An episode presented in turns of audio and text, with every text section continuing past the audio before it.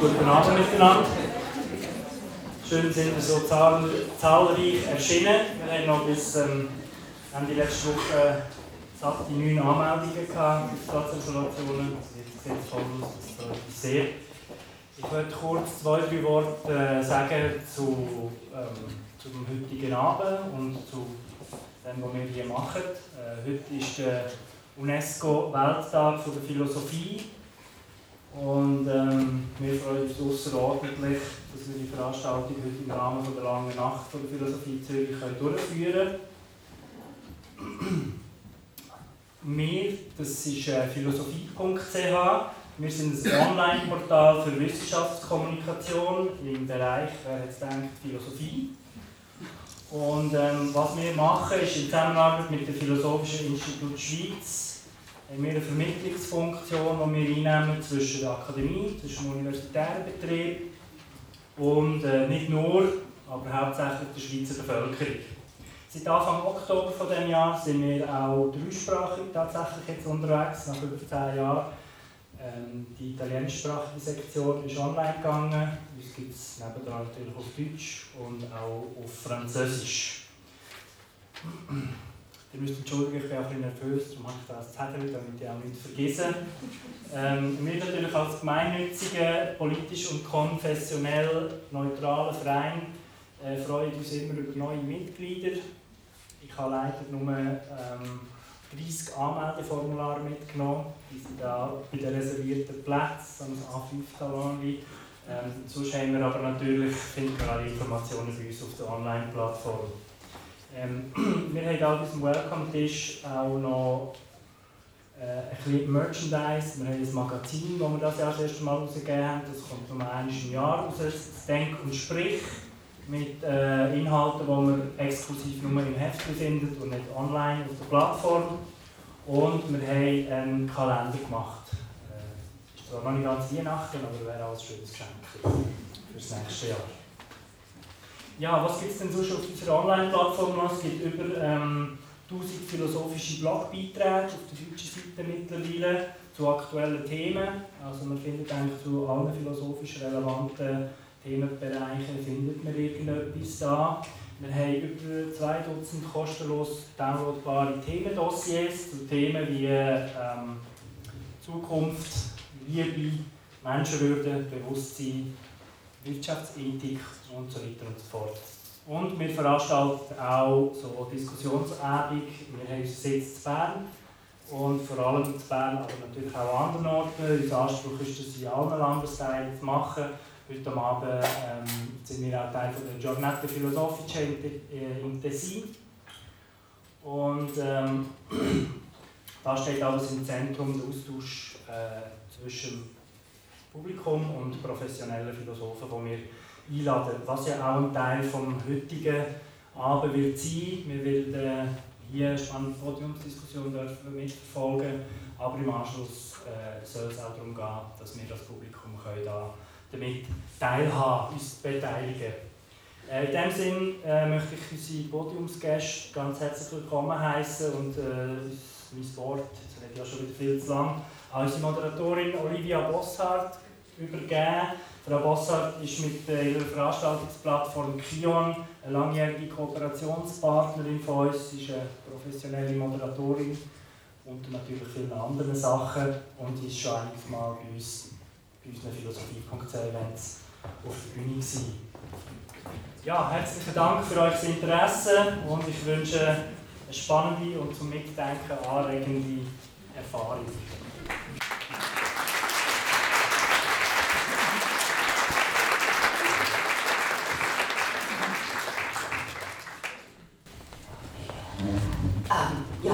Auch nervös. Ich habe ganz viele Zettel dabei, riesige.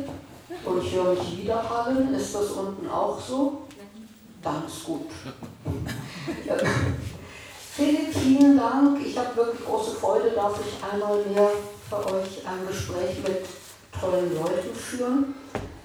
Das Thema ist wirksame Teilhabe am gesellschaftlichen Wandel und es soll gehen um Mündigkeit, Wertkritik und Engagement. Und auf dem Podium stelle ich jetzt alphabetisch und auch Ladies First vor Franziska Barmeckler. Sie ist in vielerlei Hinsicht beteiligt und partizipiert als Politikerin, als Verbandsmitgründerin und in ihrem Beruf. Ähm, sie ist Kantonsrätin für die Grünliberale Partei in Zürich, Mitglied in der Kommission für Energie, Verkehr und Umwelt und äh, Leiterin Nachhaltigkeit IKEA. IKEA kennen alle, gell? Michael Hampe, ich sage immer mein Lieblingsphilosoph, ähm, er ist ordentlicher Professor für Philosophie an der ETH. Ähm, die Arbeitsgebiete standen alle in der Einladung. Was da nicht stand, dass er neben der dritten Aufklärung ganz viele tolle andere Bücher geschrieben hat. Zum Beispiel ähm, Das vollkommene Leben, inzwischen wahrscheinlich in der zehnten Auflage. Achte. Achte äh, Tunguska oder auch sehr zu empfehlen die Lehren der Philosophie. Also er ist der Philosoph auf dem Podium. Ernst Schmitter war lange Zeit seines Lebens Lehrer, kennt sich also auch mit Bildung aus, ähm, sagt von sich selbst, er sei im aktiven Ruhestand, ist Gründungsmitglied von Décroissance Bern, das stimmt, ja? Ähm, beschäftigt, oder hat sogar noch sich ähm, studientechnisch beschäftigt, eben mit Wert und Wertabspaltungskritik und hat das auch Buch geschrieben, Sackgasse Wirtschaft, Einführung in die Wertkritik. Und weil es heute Abend eben um Beteiligung geht und nicht jeder davon die gleiche Vorstellung oder dieselbe Definition hat, wollte ich einfach mal euch drei fragen, woran denkt ihr, wenn er Beteiligung wird? Oder besser, wie würdet ihr das, wie definiert ihr das für euch, beruflich und persönlich? Fangen wir diesmal nicht akademisch, sondern mit dem Philosophen an. Ja, vielen Dank für die, für die Einladung und die Einleitung. Ähm, Beteiligung ist äh, dann etwas sehr Wirksames und äh, in meinen Augen Interessantes, wenn es damit zu tun hat, dass man Normen verändern möchte. Und wenn man das wirkungsvoll tun will und äh, bewusst, dann ist es mit der Gründung von Institutionen äh, verbunden. Also man beteiligt sich am besten an der Gesellschaft, indem man eine neue Institution gründet, die dazu führt, dass die normative Struktur der Gesellschaft sich verändert. Also beispielsweise eine Privatschule der es anders zugeht als in der Staatsschule. Wenn Unternehmen gegründet werden, werden auch Institutionen gegründet, aber häufig ähm, ist der normative Impact dann einer, ähm, der nicht geplant ist, sondern ähm, also die Leute, worüber wir vorhin gesprochen haben, die das Handy erfunden und dann vertrieben haben, haben sich vermutlich nicht träumen lassen, was für normative Konsequenzen die Gründung einer Handyfirma hat. Man kann sich natürlich auch als Einzelperson, also das ist, das ist natürlich ein Kontinuum, eine Einzelperson kommt auf eine Idee und dann gewinnt sie andere Personen für ihre anderen normativen Vorstellungen und ähm, dann gründet man eine Institution, manchmal ein Unternehmen in, in äh, ganz bescheidenem Maße. Kann ich das an der Hochschule auch machen, indem ich ähm, mich für oder gegen bestimmte Beschreibungen von Professuren ausspreche oder ein Forschungsprojekt gründe, an dem mehrere Leute promovieren können. Es gab in der ETH beispielsweise eine lange Diskussion darüber, ob die Professur für Verbrennungsmotoren wieder besetzt werden sollte oder nicht. Man hat sie nicht wieder besetzt, weil man glaubte, das braucht man nicht mehr lange. Das ist eine institutionelle Entscheidung, mit der man sich an der Gesellschaft beteiligt und die wird dann auch normative Konsequenzen haben, wenn äh, die Studierenden an der ETH nicht nur über Verbrennungsmotoren lernen, sondern äh, über andere Frage an Franziska. Also die Wirksamkeit kommt dann noch extra. Was ist für dich Beteiligung? Mhm. Vor allem im Land der direkten Demokratie. Genau, also für mich heißt Beteiligung eigentlich sowas wie Einstehen äh, für meine Werte. Und das heißt äh, auch äh, Einstehen, also es kann sein kämpferisch sein, verteidigend sein, wenn irgendwie jemand unsere Werte, unsere Errungenschaften angreifen will, wie das zum Beispiel meiner Meinung nach die SVP die letzten irgendwie 18 Jahre gemacht hat. Oder es kann sein, dass man einsteht für eine Zukunft, für eine Schweiz, die man möchte, die man anstreben will. Und die Mittel dazu, die gehen von ähm, Fakten schaffen, Inhalte erarbeiten, vor allem Inhalte vereinfachen, verständlich machen, kommunizieren, das Framing bestimmen, also zu sagen, über was sprechen wir hier überhaupt, um was geht es überhaupt. Ähm, die Mittel sind dann auch äh, mobilisieren, sind überzeugen. Ich bin eher die, die versucht, ähm, Allianzen zu bilden, überzeugen, äh, Mehrheiten schaffen und dann eigentlich so ähm, ja, etwas zu verändern und mich zu beteiligen. Also ich würde sagen, es ist eigentlich harte Knochenarbeit. Also Beteiligung ist äh, Knochenarbeit. Okay, du hast angefangen mit äh, Einstehen für Werte. Herr Schmitter, erst die Frage, was ist Beteiligung bei Ihnen? Wie definieren Sie das? Und weil Wertkritik, für die Sie hier sitzen, oft verwechselt wird mit Wertekritik, würde ich Sie bitten, im Anschluss an die Definition kurz uns zu sagen, was genau ist Wertkritik. Ja, ja ich äh, habe mit Beteiligung persönlich recht viele negative Erfahrungen gemacht, weil ich äh, erleben musste, dass das Anliegen, das man vertritt, wenn man sich irgendwo beteiligt, häufig äh, vereinnahmt wird von Kräften, die man nicht, äh, die man nicht vorausgesehen hat. Und deshalb möchte ich dem Begriff, im Begriff der Beteiligung, dem Verstehen, mehr Raum geben. Äh, ich denke, dass man sich dann wirkungsvoll, ich komme schon auf die Wirksamkeit ein bisschen, äh, wirkungsvoll sich beteiligen kann, wenn man versteht, in welcher Situation man sich beteiligt. Und wenn man es nicht versteht oder ganz anders versteht als die, alle anderen, die sich auch beteiligen, dann läuft man meistens in eine Sackgasse. Äh, Wertkritik, ich komme gleich noch darauf, Wertkritik nennt diesen Irrweg der falschen Beteiligung eine verkürzte Beteiligung. Und ich äh, plädiere, nachdem ich mich ziemlich äh, in verschiedenen Bereichen wirklich beteiligt habe und mich dann mit Wertkritik befasst habe, äh, plädiere ich immer entschiedener dafür, dass dem Beteiligen, dem Engagement ein äh, gründliches Nachdenken vorausgehen muss. Und äh, ich darf jetzt gleich noch einen kleinen, äh, ich habe das vorbereitet, sonst vergesse ich zwei oder drei Dinge, die ich noch unbedingt sagen wollte. Äh, ich habe festgestellt, sogar teilweise in den Bekanntmachungen zu äh, dieser Veranstaltung, dass wenn ich Wertkritik sage oder schreibe, äh, dass man dann sehr oft Wertekritik versteht. Und das sind zwei sehr verschiedene Dinge. Frau Barmettler hat jetzt gerade von Werten gesprochen. Wertkritik ist etwas anderes als, das, was, als die Kritik an den Werten, die Sie vertreten. Mein Buch ist eine Einführung in die Wertkritik, nicht in eine wie immer geartete Wertekritik.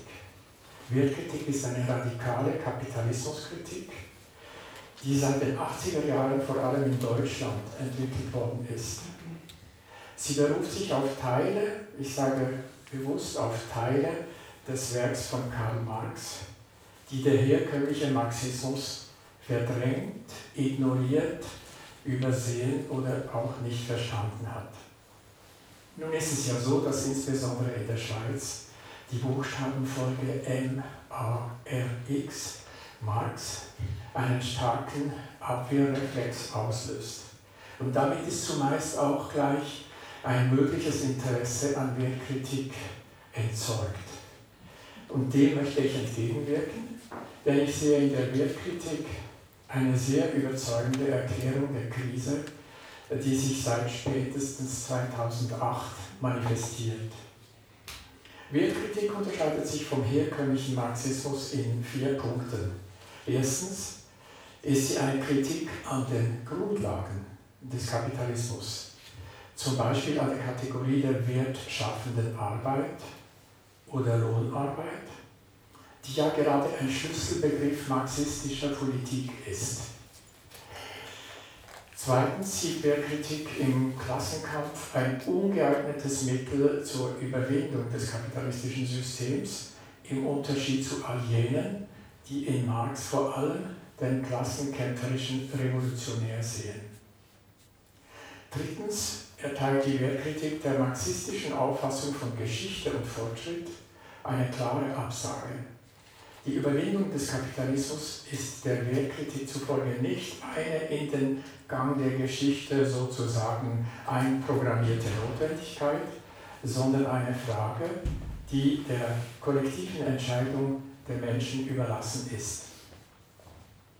Und viertens sieht Wertkritik im Unterschied zum Marxismus den Kapitalismus als ein Gesellschaftssystem, das sich mit zwingender Notwendigkeit allmählich selbst zerstört. Das Ende des Kapitalismus ist der Wertkritik zufolge also nicht notwendigerweise das Ergebnis einer erfolgreich durchgeführten sozialistischen Revolution, denn die Maschine, die wir Kapitalismus nennen, ist in ihrem Grundmechanismus auf ihre eigene Zerstörung hin angelegt. Etwa so, Sie haben das Bild vielleicht schon mal gesehen, es gibt ein Video darüber, äh, etwa so wie eine Maschine von Jean Tinguely, die er so konstruiert hatte, dass sie sich selbst zerstörte. Sie ging in Flammen auf. Die Weltkritik sieht den Beginn des endgültigen Niedergangs des Kapitalismus in den 70er Jahren des letzten Jahrhunderts und schätzt die Dauer dieses Niedergangs auf zwei bis drei Generationen. Wir wären also jetzt ungefähr in der Hälfte der Dauer, die von der Weltkritik veranschlagt wird, sage ich mal, äh, für den Niedergang, was sie äh, diagnostiziert als Niedergang des Kapitalismus. Wenn Sie es wünschen, kann ich später noch zu erklären versuchen, warum die Wertkritik es dennoch nicht als sinnvoll ansieht, dem Niedergang des Kapitalismus passiv zuzuschauen, vielleicht sogar mit einer gewissen Schadenfreude zuzuschauen. Aber das wäre es mal fürs Erste. Jetzt wissen wir alle, was Wertkritik ist und vertiefende Lektüre wäre dann im Buch zu holen. Jetzt, der Anlass heißt ja wirksame Teilhabe am gesellschaftlichen Wandel oder wie habe ich wirksam Teil am gesellschaftlichen Wandel. Jetzt müssen wir also A auf die, auf die Wirksamkeit kommen und ähm, mit den Mitteln. Jetzt Franziska, du bist am vielfältigsten und auf mehreren Wegen beteiligst du dich am gesellschaftlichen Wandel, als Grünliberale, als äh, Nachhaltigkeitsfrau, als Swiss Cleantech-Frau. Was würdest du denn sagen? Sollen wir boykottieren? Sollen wir Volksabstimmen? Sollen wir ähm, Trillerpfeifen blasen, durch die Straßen laufen? Was sind probate Mittel für wirksame Teilhabe? Also ich glaube, es braucht so ein bisschen äh, von allem. Also Es braucht die, die wirklich ähm, auf der Straße Lärm machen, unbedingt. Es braucht die, die im Bundeshaus versuchen, Kompromisse zu schmieden. Es braucht die, die im Unternehmen jeden Tag versuchen, irgendwie sich gute Fragen zu stellen und etwas zu verändern. Also ich finde, es braucht es überall. Und es ist, ich habe mich das auch bewusst gefragt, äh, so während der Uni, wo ist denn mein Tätigkeitsfeld oder was kann ich denn oder was entspricht mir, welche von diesen, welche von diesen Arten. Und das gibt sich ja zum Teil auch ein bisschen aus dem Charakter. Also ich bin jetzt nicht so eine laute Person, die ähm, sich da laut wird, ähm, aber ich bin eine Person, die gerne eben eher versucht ähm, zu überzeugen und ähm, Kompromisse zu schmieden und Mehrheiten zu bilden. Äh, und Wirkung sehe ich dann, wenn ich sehe, es passiert jetzt etwas, das nicht passiert wäre, wenn ich jetzt nichts gemacht hätte. Also, äh, dann habe ich so das Gefühl, oh, jetzt haben wir etwas äh, bewirkt. Und ich gebe ein Beispiel, wo ich wirklich das Gefühl hatte. Ähm, ich war ja Mitgründerin vom Wirtschaftsverband Swiss Cleantech. Das ist ein Verband für nachhaltige Unternehmen in der Schweiz und wir haben uns gegründet damals und im Jahr 2010 ähm, war dann gerade das CO2-Gesetz äh, in der parlamentarischen Debatte und es ging darum, wie hoch ist denn dieses CO2-Reduktionsziel für die Schweiz für die nächsten äh, Jahre. Und es war eigentlich absehbar, was passiert, nämlich das Gleiche wie bisher immer passiert äh, war, dass ähm, die, die traditionelle Wirtschaft sich gewehrt hat gegen jegliche Klimamaßnahmen und das Parlament eher bürgerlich orientiert war und bürgerliche Politiker gerne wirtschaftsfreundlich sind und dass dann irgendwie so ein höheres CO2-Ziel natürlich gar keine Chance hat. Und das haben wir irgendwie, ähm, wollten wir verhindern äh, und weil wir haben uns überlegt, wie können wir das verhindern. Äh, und wir haben gedacht, es braucht äh, Unternehmen, die sich einsetzen für ein höheres CO2-Ziel aus Wirtschaftsüberlegungen. Und wir haben 200 Unternehmen äh, gefunden, das war eine, eine lange Zeit, die einen Brief unterschreiben äh, an die Räte. Und es kam dann plötzlich so ein Brief von 200 Unternehmen, da waren auch große dabei, an die Räte, der gesagt hat, bitte äh, beschließt ein hohes CO2-Ziel, denn das ist gut für äh, unsere Zukunftsfähigkeit. Und, und äh, dann, dann, wissen wir, in was wir investieren sollen zukünftig. Und die Räte waren so überrascht, weil sowas gab es vorher noch nie. Äh, und, und wir haben dieses höhere Ziel durchgebracht. Und da habe ich echt das Gefühl gehabt, hätten wir nicht diesen Aufwand betrieben, wäre das nicht passiert. Und das war dann für mich so eine wirkungsvolle Aktion. Damit sind wir bei dem Schlagwort Impact. Ja. Okay. Ähm, Wirksamkeit. Inselbeinturm versus Trillerpfeife. Also du hast ja vorhin gesagt, boykottieren, äh, ähm, das ist, denke ich, eine Hälfte von Wirksamkeit, dass man etwas nicht mehr mitmacht. Und wenn man gleichzeitig etwas Neues gründet, bei dem man denkt, die anderen sollten mitmachen, dann gibt es quasi auch die spiegelbildliche ähm, äh, Wirksamkeit. Ähm, ein, ein, Beispiel dafür wäre, dass im 17. Jahrhundert ähm, die äh, Studierenden nicht mehr in bestimmte Hochschulen gegangen sind, äh, also in die scholastischen Hochschulen nicht mehr gegangen sind, wo man äh, zwölf sämisch lederne Handschuhe zur Prüfung äh, dem Prüfer geben musste und seit 300 Jahren dasselbe lernte, von dem die meisten jungen Leute wussten, ähm, äh, es ist mehr oder weniger sinnlos. Gleichzeitig haben sich aber überall in Europa wissenschaftliche Akademien gegründet, ähm, teilweise mit Unterstützung der Fürsten, teilweise in, in, äh, ähm, auf niederer Ebene. Äh, und diese beiden Mechanismen, dass manchen Hochschulen die Studierenden ausgingen und gleichzeitig neue Akademien entstanden, die ein, ein naturwissenschaftliches Lehrprogramm, also die hatten noch kein Lehrprogramm, ein Forschungsprogramm und dann hat sich daraus auch eine Umstrukturierung der Universitäten ergeben. Das war sehr wirksam, das war quasi auf der, auf der Seite der Bildungsinstitutionen eine, ähm, äh, eine Unterstützung des gesellschaftlichen Wandels, der zu der Zeit ähm, nach dem Dreißigjährigen Krieg äh, sich sowieso vollzogen hat, aber äh, ob er sich ähm, ohne einen Wandel des Bildungssystems in der Form durchzogen, äh, vollzogen hätte, wie er, tatsächlich stattgefunden hat, das weiß man immer nicht. Also welcher, welcher Aspekt jetzt tatsächlich der entscheidende ist, also dass die Wirtschaft sich ändert, dass das Bildungssystem sich ändert. Im Moment haben wir eben, dass die Politik sich ändert.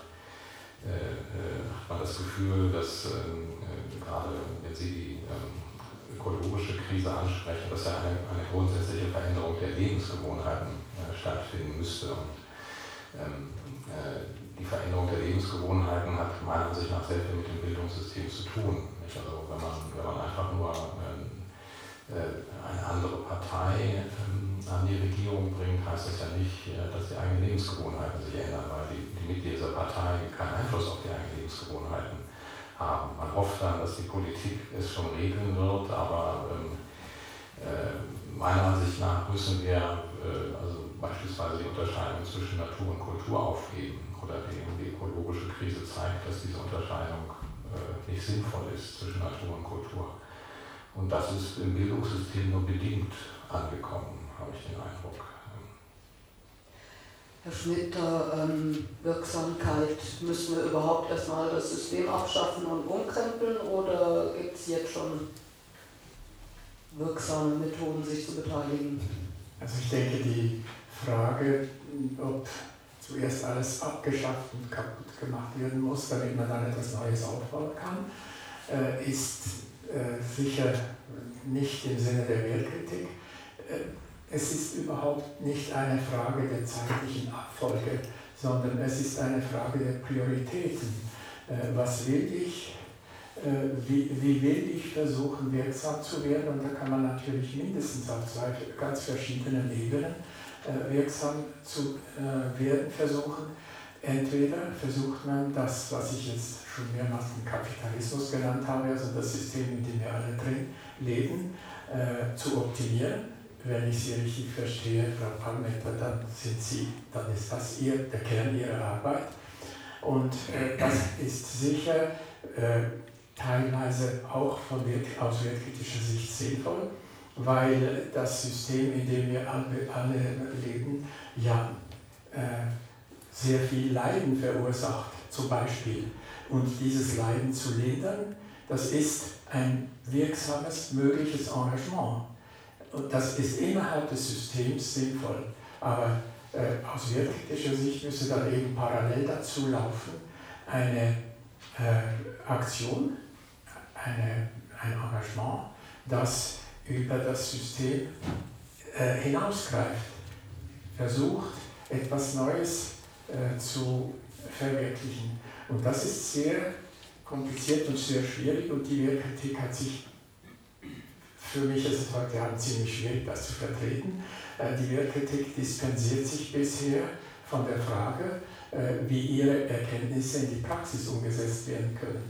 Sie äh, wehrt sich dagegen diesen Anspruch und ich bin heute Abend auf diesem Podium, um diesem Anspruch, wenn möglich, ein bisschen gerecht zu werden. Der Schlüsselbegriff heißt radikale Kritik. Am wirksamsten kann man aus wertkritischer Sicht dann wirken, wenn man sich äh, dazu entschließt, äh, den Kapitalismus in seinen Grundlagen zu kritisieren und nicht nur in dem, was im Augenblick einfach nicht so befriedigend läuft. Wir haben ein bisschen zu viel Arbeitslosigkeit, wir haben ein bisschen äh, zu viel Finanzkrise mit Negativzinsen und so weiter. Und da müsste man jetzt doch ein bisschen schrauben dran. Und die Wehrkritik ist nicht dieser Meinung. Die Wehrkritik denkt, dass es Sinn, eigentlich sinnlos ist, sich in diese Bereiche hineinzugeben und dass es viel sinnvoller ist, wenn man eine kategoriale Kapitalismuskritik möglichst konsequent vertritt. Wir kommen nachher noch auf die Machbarkeit und die Praxisnähe. Ähm, wir sind ja heute im Rahmen der langen Nacht der Philosophie unterwegs und äh, darum erst Frage an dich und dann würde es mich interessieren, was ihr dazu sagt. Als Philosophie.ch mir das Thema gesagt hat, habe ich so überlegt, ja, man kann nicht nicht kommunizieren gibt es ja den Satz, kann man überhaupt nicht, nicht teilhaben. Wir sind ja alles Menschen als Teil eines Systems. Wir sind ja gezwungenermaßen, oder das schöne Wort System immanent beteiligt. Ja, also de facto sind wir, sind wir an der Gesellschaft und an, an Naturprozessen, wenn man das jetzt mal noch trennen will, äh, alle beteiligt. Aber ich glaube nicht, dass wir uns als Beteiligte verstehen, sondern ähm, dass es ein Missverständnis gibt, das, das Hans Blumenberg mal formuliert hat, äh, dass er als eine, eine Vergiftung der Aufklärung beschrieben hat, ähm, dass wir uns eigentlich als Beobachter der Natur ansehen und dass es ein, äh, ein Verständnis von Objektivität gibt, ähm, das wir auch der Gesellschaft gegenüber äh, aufbringen dass diejenigen objektiv sind, die die Mechanismen oder Gesetze von etwas durchschauen. Und das hat dazu geführt, dass wir uns auch als Beobachter ähm, der Gesellschaft äh, äh, verstehen. Und auch wenn ich dir recht gebe, dass alles, was wir tun, einen Effekt in natürlichen Zusammenhängen und gesellschaftlichen Zusammenhängen hat, ähm, gehört es nicht zu unseren sehr tief sitzenden Überzeugungen, dass alles, was wir tun, ähm, einen solchen Effekt hat, sondern wir sind quasi als, als moderne, aufgeklärte Menschen der Meinung, äh, erstmal sind wir Beobachter der Wirklichkeit und nicht Teilhaber der Wirklichkeit. Und ähm, die philosophische Richtung, die mich besonders interessiert, also der Pragmatismus äh, von, von John Dewey, meint, dass man das nur ändern kann, äh, indem ähm, das Bildungssystem grundlegend geändert wird, weil das Bildungssystem uns dazu erzieht, äh, sich als Beobachter zu fühlen, indem wir Theorien, die etwas erklären, äh, äh, auswendig lernen, indem wir Experimente beobachten. Auch wenn wir an den Experimenten teilhaben, sind diese Experimentarsysteme selbst Beobachtungssysteme. Und ähm, diese, diese Beobachtungssituation gegenüber Natur und Gesellschaft wird auf der gesellschaftlichen Ebene noch dadurch verschärft, dass unsere Bildungssysteme dazu da sind, dass wir in der Gesellschaft, so wie sie ist, erfolgreich sind. Das heißt, äh, eine gute Bildungsinstitution beobachtet die Gesellschaft sehr genau und fragt sich, was für Leute verlangt die Gesellschaft in Zukunft und dann bildet sie genau die aus. Und das führt dazu, dass sich nichts ändert. Ähm, also, ja. Wollen nachher noch auf die Bildung im Besonderen mhm. kommen. Mhm. Die Frage zielt ein bisschen drauf ab. Ich höre ja immer wieder, ja, was kann ich denn als Einzelner tun? Oder warum soll die Schweiz mit ihren 8 Millionen davor preschen, wenn 1,4 Milliarden was anderes machen? Mhm. Was, was kann der Einzelne überhaupt tun? Na, da gibt es ja äh, große Vervielfältigungseffekte. Der eine, der eine Vervielfältigungseffekt, äh, den, den äh, finden wir im Moment besonders problematisch, besteht darin, dass eine einzelne Person ihre Meinung im Internet äußern kann und dadurch eine Sichtbarkeit hervorbringen kann, die man äh, vor dem Internet äh, gar nicht hatte. Und, und ich weiß nicht, wie jetzt hier im Raum die Stimmung ist, aber bei manchen äh, ist es natürlich die Vorstellung, dass der amerikanische Präsident gegenwärtig, ich weiß nicht, 65 Millionen Followers hat, eine Albtraumvorstellung, weil kein, kein Verlag, äh, keine Zeitung äh, irgendeine Meinung äh, so vervielfältigen kann, wie das der amerikanische Präsident im Moment kann. Aber das Internet ist eine Maschine, die, was die Meinungsverbreitung, die eigene Wirksamkeit unglaublich verstärken kann. Ähm, und das, hat, das haben Sie angesprochen in Ihrem Eingangsstatement, das kann dazu führen, dass es ein Kidnapping dieses Kommunikationssystems durch Kräfte gibt, von denen man annimmt, dass sie die gesellschaftliche, ökologische und politische Krise, in der wir uns befinden, eher noch verschlimmern werden, als dass sie sie verbessern werden. Aber de facto ist das natürlich ein Raum, den jeder nutzen kann, ähm, äh, sodass man da über Kommunikation sich ähm, ähm, verstärken kann als Einzelperson. Und, und das andere ist das, was ich vorhin im Eingangsstatement versucht habe zu betonen, äh, die Gründung einer Institution kann globalen Vogelcharakter haben. Nicht? Äh, dass man auf eine ganz bestimmte Art und Weise Möbel vertreibt, beispielsweise. Das kann eine globale das ist, äh, Folge haben. Nicht? Wenn das Unternehmen erfolgreich ist und eine Weile läuft, äh, kann das einen enormen Effekt haben. Franziska, du bist Teil einer Bewegung, Teil einer Partei, du bist aber auch eine Einzelne. Ja, ich denke wirklich, dass man sich nicht, nicht beteiligen kann. Ähm, also schon nur jeder, jeder Konsumentscheid ist eigentlich eine Beteiligung. Ähm, ich habe es ja als Kind sehr stark gelernt, also ich durfte nichts äh, von Nestle kaufen. Äh, das war damals so, äh, meine Mutter war da sehr streng und wir mussten auch immer schauen, ob es äh, so E's drin hat. Da war diese E's da und immer wenn es so ein E hat, durfte man es auch nicht kaufen. Ähm, und ich habe einfach so ein bisschen gelernt, das ist so in mir drin, dass man durch das, dass ich etwas tue, das hat irgendwie, das sagt was aus oder das muss man bewusst tun. Und das finde ich schon wichtig und äh, Trotzdem glaube ich nicht, dass man die ganze Verantwortung einfach den Konsumenten jetzt abgeben kann mhm. und sagen, ja, sie entscheiden ja und was sie wollen, äh, stellen wir halt her. Oder das finde ich auch total falsch. Und Bertrand Picard sagt das immer so schön, er sagt immer, Freiwilligkeit, äh, das ist etwas für jene mit Empathie. Und für alle anderen, und das sind die meisten, muss man diese intrinsische Motivation eigentlich ersetzen durch eine betriebswirtschaftliche oder volkswirtschaftliche Logik. Und das sind dann eben diese Rahmenbedingungen, die die Politik unbedingt herstellen muss, dass sich dann das Wirtschaftssystem danach ausrichtet. Wie kann ich äh, mich äh, beteiligen? Äh, ich finde in dieser Frage das interessanteste Wort ist das Wort Ich. Äh, Herr Hanke, korrigieren Sie mich bitte nachher, wenn ich ganz große Dummheiten erzähle. Ich habe den Eindruck, dass diese Gewohnheit, die wir alle haben, die Welt aus unserem Blickwinkel des Ichs äh, zu betrachten, dass die eigentlich äh, so ungefähr 400 Jahre alt ist. Im Beginn des Kapitalismus und gleichzeitig während der Reformationszeit hat das Ich plötzlich, ziemlich plötzlich eine ganz neue Bedeutung erhalten, weil nämlich das eigene Wirtschaften, das von mir praktizierte Wirtschaften einerseits, aber auch das von mir praktizierte Glauben andererseits äh, meine eigene, in meiner eigenen Verantwortung liegt. Und dann ist im 18. Jahrhundert äh, die Idee aufgetaucht bei Adam Smith, äh, dass wir, wenn wir alle egoistisch aus unserem Ich, aus unserer Ich-Perspektive handeln, dass dann eine wohltätige, unsichtbare Hand dazu, äh, da, da, dafür sorgt und dass aus diesem Chaos eine Ordnung entsteht. Und im 20. Jahrhundert hat äh, Friedrich von Hayek, der neoliberale, sage ich mal, Chefideologe, äh, hat äh, die unsichtbare Hand ersetzt durch die spontane Ordnung. Wir richten eigentlich als Egos ein Riesenchaos an, aber die spontane Ordnung führt dazu, dass es dann eben doch kein Chaos ist, sondern eine, eine Ordnung wird.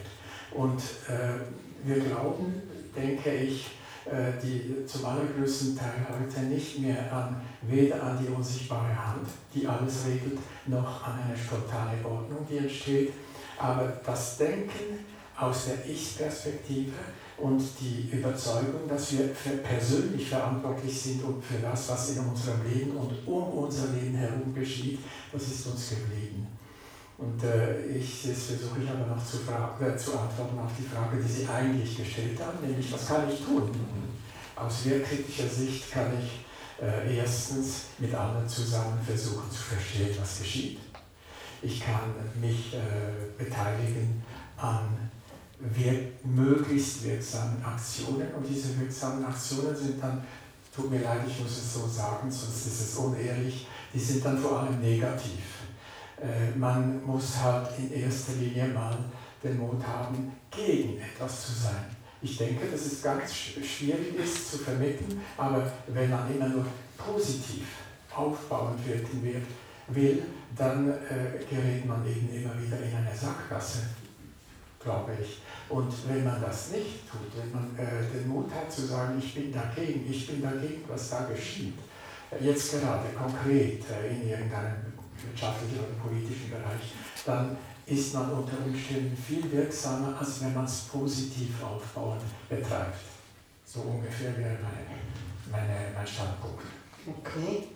Ähm, Herr Schmitter, Franziska, ich glaube, ihr findet euch an einem Punkt, wenn man das Ganze nicht äh, Wertkritik oder Kapitalismuskritik, sondern du hast es gesagt, Konsumkritik vielleicht nennt. Sie haben mir im Vorgespräch gesagt, ja, das System basiert auf, ihr müsst alle viel arbeiten, damit ihr alle viel Geld äh, verdient, damit ihr alle viel konsumieren könnt. Ja. Und Sie kritisieren ja auch diesen Konsum an Waren und sagen, wir müssen viel mehr Güter produzieren und dann eben nicht den tausendsten Schokoriegel von Nestle, sondern vielleicht was Sinnvolleres. Also wer da, wer und du sagtest vorher eben, Boykott ist ein wirkungsvolles Mittel. Man kann sich an Boykotten oder an Konsumverweigerung beteiligen. Wie, wie seht ihr das denn? Ist es äh, ich gehe aufs äh, Stichwort Boykott mal vielleicht ein. Äh, Konsumboykott äh, Boykott allgemein kann natürlich sehr wirkungsvoll sein. Ich denke, wenn, wenn Sie von Konsumboykott sprechen, dann ist es nur die halbe äh, äh Wahrheit. Äh, man müsste, ja, man müsste dann einfach in den, äh, zum Konsumboykott äh, auch, man müsste auch in die ganze Aktion die Produktion einbeziehen, denn wenn Sie nur den Konsum boykottieren, dann stellen Sie fest, und wir stellen das heute schon fest, dass die Wirtschaft äh, einfach auf Produktionszweige ausweicht, die nicht vom individuellen Konsum abhängen. Also zum Beispiel äh, äh, künstliche Intelligenz, Raumfahrt, natürlich Waffenindustrie, verbunden sehr oft mit einer mehr oder weniger diskreten Kriegstreiberei. Und da, auf alle diese Bereiche hat man als Konsument eigentlich keinen Einfluss. Und deshalb würde ich sagen, man muss versuchen, Konsumboykotts zu kombinieren mit Aktionen, die die Produktion betreffen. Also zum Beispiel, ich, ich habe keine praktische Erfahrung, Sie merken vielleicht, dass ich geborener Revolutionär bin und deshalb kann ich Ihnen nicht, äh, kann ich Ihnen nicht, äh, nicht sagen, was man in Sachen Produktion machen müsste. Aber ich kann mir vorstellen, dass wenn Lieferboykotte in, in den Produktionsketten Lieferboykotte äh, erfolgen würden, dass das dann mindestens so wirksam wäre, wie wenn man Konsumboykott äh, praktiziert.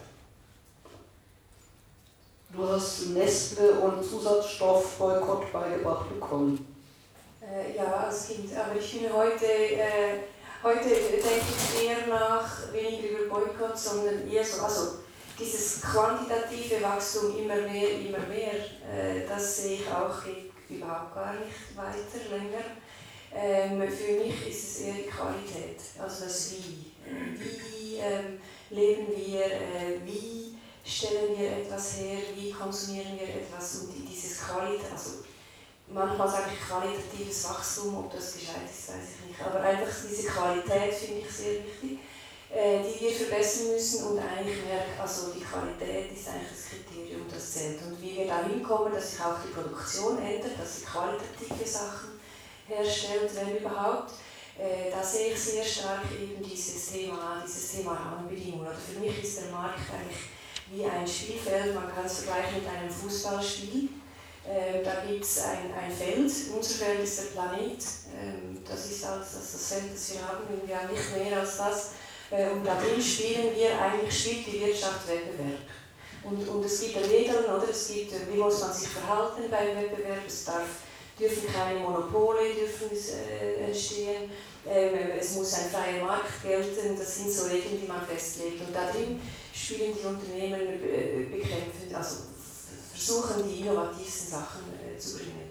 Und unsere Aufgabe ist es als Gesellschaft ganz fest, und, und, äh, dass wir diese Regeln bestimmen, dass wir sagen, die Regel ist, wir spielen, aber Klimaziele werden eingehalten, aber das wird eingehalten, aber dahin wollen wir.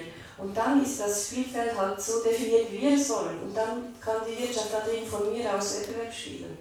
Und so denke ich, wenn wir das wirklich konsequent machen, kommen wir sehr weit, auch mit dem System, mit dem wir heute haben. Was sagt man aus, also die Ökonomen wollen natürlich Wirtschaft möglichst frei, die Politik plädiert für Regeln, für Gesetze. Ähm, was sagt man als Philosoph dazu? Was, was bringt da mehr oder müssen die sich abstimmen? Ja, also ich glaube, es gibt in der, soweit ich das überschaue, in der Wirtschaftsentwicklung immer Phasen der, der oder in, den, in der neueren Wirtschaftsentwicklung Phasen der Deregulierung und der, der Regulierung. Und wir haben jetzt halt eine lange äh, Phase, 30-jährige Phase mindestens der Deregulierung oder Liberalisierung gehabt. Und äh, die, die Verlierer dieser Deregulierung und Liberalisierung, die melden sich jetzt halt äh, vermehrt zu Wort und dann wird es eine, äh, wieder eine Phase der, der Regulierung geben. Ich glaube aber, dass ähm, es Gründe für die Art und Weise, wie Märkte funktionieren, gibt, die selbst gar nichts mit den Wirtschaften zu tun haben äh, und viel älter sind. Äh, also ich gebe Ihnen recht, dass es ähm, eine bestimmte Form des Verständnisses von Wirtschaften, die auf ähm, die äh, Vorteilsgewinne von Individuen abzielen, ähm, äh, in, der, in der Neuzeit äh, vor allen Dingen äh, gibt. Aber äh, man kann das philosophisch noch äh, weiter zurückverfolgen. Die Problematik, das, das Stichwort ist da der Kontrast zwischen Athen und Jerusalem. Also die griechische Gesellschaft war eine agonale und meritokratische Gesellschaft, eine Gesellschaft, die auf Wettkampf äh, und ähm, Belobigung derer, die aus dem Wettkampf als Sieger hervorgehen, äh, ausgerichtet war. Äh, sie hat äh, zu der Zeit, die wir kulturell verehren, umgestellt von der kriegerischen Auseinandersetzung auf die politische Auseinandersetzung, die künstlerische Auseinandersetzung. Ähm, und hat dann die Leute, die toll reden konnten, mit Lorbeerkränzen versehen, die Leute, die Olympiade gewannen, mit Lorbeerkränzen versehen. Und ähm, es war schon den antiken Philosophen bewusst, ähm, dass die, die keinen Lorbeerkranz kriegen, Probleme machen können. Dass äh, einer gewinnt und 100 verlieren. Äh, eine Meritokratie ist auch eine Neidgesellschaft, die, wenn die Schärfe des Wettbewerbes zu groß wird, in der Gefahr steht, wieder in den Kriegszustand zu kippen. Und äh, wir, wir, merken das gerade in der politischen Auseinandersetzung, in der Schweiz vielleicht gerade im Moment nicht so stark, aber in Amerika äh, äh, sehr stark, dass wir auch das politische System als ein Wettbewerbssystem organisiert haben, äh, wo es Gewinner und Verlierer gibt. Ähm, äh, Chantal Mouffe hat das mal äh, so beschrieben, dass die demokratische Abstammung so etwas wie ein Krieg an der ist. Wer bringt mehr Leute hinter sich? Und wir, wir schätzen ein politisches Leben, das emotional lebendig ist, wo sich die Leute auch äh, richtig beteiligen. Aber wenn es eine gewisse Schärfe bekommt und wenn diejenigen, die die politische Auseinandersetzung verlieren, so frustriert sind, dass sie äh, die, das nicht akzeptieren, dass sie verloren haben, dann wird es eben gefährlich, äh, weil, es, weil es eine Grenze zur gewaltsamen Auseinandersetzung äh, äh, sich bewegen kann. Und, und der Markt ist von manchen Leuten auch als ein Krieg mit anderen Mitteln bezeichnet worden. Da müssen Konkurrenten ausgeschaltet und besiegt werden. Das heißt, die, die Anwendung der Marktrhetorik beispielsweise im Bildungssystem oder im Rechtssystem, dass äh, Hochschulen miteinander konkurrieren, dass Gefängnisse in England privatisiert werden und wer das besser macht, kriegt den Zuschlag äh, bei der Verwaltung eines Gefängnisses, das Gesundheitssystem als Konkurrenzsystem organisiert werden. Das ist vermeintlicherweise etwas, äh, was mit dem Kapitalismus zu tun hat. Aber es hat nicht nur mit dem Kapitalismus zu tun, sondern es hat mit Athen zu tun. Es hat mit der Vorstellung, wir organisieren unsere Gesellschaft als eine Konkurrenzgesellschaft, in der der Beste gewinnt, zu tun. Und das ist nicht das christliche Projekt, würde ich mal sagen. Äh, also Jerusalem hat ein anderes Projekt. Und wir, es gibt zwar das Schweizer Kreuz und es gibt christliche Parteien, aber unsere Gesellschaft ist keine christliche. Unsere Gesellschaft ist eine griechische, ist eine meritokratische. Und das führt psychologisch eben zu Neid, Angst und wenn die Schärfe der Auseinandersetzung ein, ein, ein gewisses Niveau erreicht, zu Gewaltbereitschaft. Du lieferst mir jetzt ein schönes Stichwort, weil ich wollte auf den zweiten Teil des Themas zurückkommen, wirksamer Teilhabe am gesellschaftlichen Wandel. Ich glaube, mit Wandel vollziehen wir alle etwas äh, geplant und gemächlich voranschreitendes. Mhm das Gegenteil davon passiert eben dann, wenn die Verlierer sagen, so nicht, jetzt gibt mhm. es Revolution, dann gibt es vielleicht Bürgerkrieg oder Krieg. Dann ist sofort sichtbar, dass es Wandel gegeben mhm, hat. Mhm. Der Fall, von dem wir reden, wann ist denn da sichtbar, ob der sich vollzieht, ob da etwas Wirkung zeigt und, oder wann der eingetreten ist? Und wer immer von euch dazu was sagen möchte, am liebsten alle drei wenn eine Abstimmung gewinnt, wenn. Also ich denke, eine Abstimmung gewinnen, das ist noch für mich noch nicht dann wirklich dieser Wandel. Es ist vielleicht ein, ein erfolgreiches Ereignis oder ein Output, äh, aber es ist noch nicht die Wirkung der Wandels oder der längerfrist, die längerfristige Veränderung. Ähm, und die längerfristige Veränderung ist für mich, also ich bin ja sehr in diesem Klimathema aktiv wäre für mich, äh, wenn wir wirklich zu einem gesellschaftlichen Konsens kommen miteinander. Wir wollen jetzt dieses Problem angehen und wir sind bereit, äh, zusammen das dafür zu machen, was es braucht. Dieser Konsens ist vielleicht, ich vergleiche das manchmal mit diesem äh, Konsens, den wir hatten im letzten Jahrhundert für die Sozialversicherungen. Oder wir haben uns als Gesellschaft geeinigt, das war ein Riesenerfolg.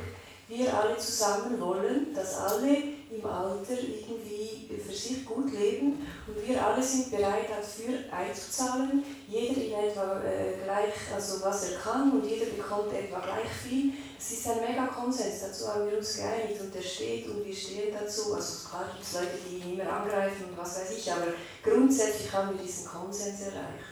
Und das wäre für mich so ein Wandel. Und diesen Wandel will ich jetzt auch beim Klimathema, dass wir in diesem Jahrhundert uns dazu einigen dass wir auch da diesen Konsens haben und auch da, was nötig ist, äh, installieren und uns daran halten. Das wäre dann für mich, dann wäre es geschafft.